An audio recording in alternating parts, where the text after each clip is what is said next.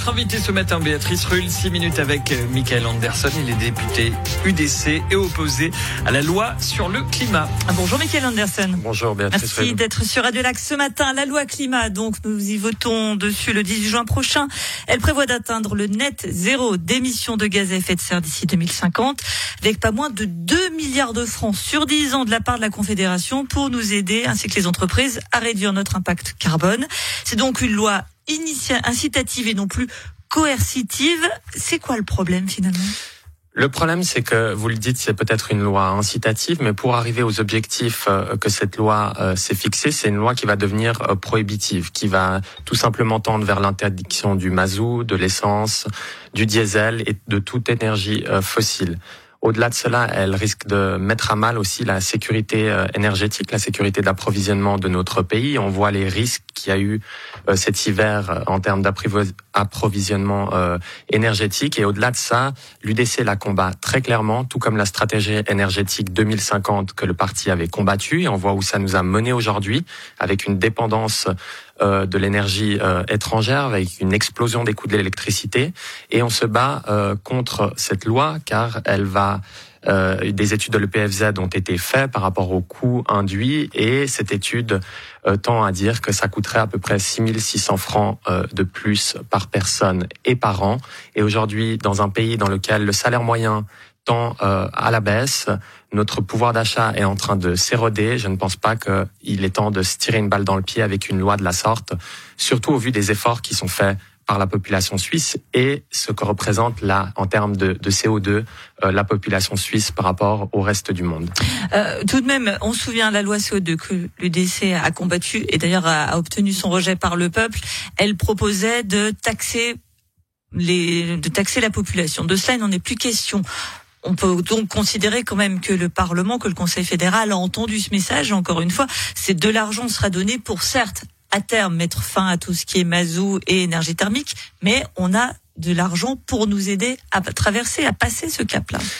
Euh, vous l'avez dit en, introduction, la Confédération euh, mettra peut-être euh, aux alentours de 2 milliards, mais Boston Consulting Group a également chiffré euh, cette, euh, cette loi et arrive à ce montant d'environ 387 milliards sans pour autant euh, rajouter encore l'extension du réseau électrique. Qui va payer cela aujourd'hui? Quand on va demander aux gens de rénover leurs bâtiments, aux privés de rénover leurs bâtiments pour mettre des pompes à chaleur, pour mettre des panneaux solaires, ceci sera mis à charge des locataires de ces bâtiments.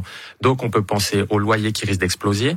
Pour financer ça au niveau de la Confédération, finalement, comment est-ce que la Confédération se finance aujourd'hui? À travers des impôts et des taxes euh, on n'est pas à l'abri demain qu'on augmente les impôts et les taxes pour pouvoir financer ce genre de loi. Donc, il y a des mesures pour le chauffage écologique, l'isolation des bâtiments, l'innovation technologique dans les entreprises. C'est pas rien quand même ce qui est proposé. Bien sûr que ce n'est pas rien aujourd'hui, mais je pense que les entreprises ne font pas rien aujourd'hui. Les entreprises n'ont pas attendu la Alors loi on attend, on attend qu'il y ait un réchauffement climatique, Michael pouvoir... Anderson, faut bien agir. Mais la, la Suisse, comme je l'ai dit précédemment, ces dix dernières années, la consommation par habitant en termes de CO2 a baissé de 20%. Aujourd'hui, cette loi cette loi ne s'attaque pas du tout au réel problème auquel parce que bien entendu que dans un pays riche comme la Suisse avec un, euh, des salaires élevés et, euh, il y a un réel problème peut-être de la consommation, peut-être au niveau des emballages, ce genre de choses.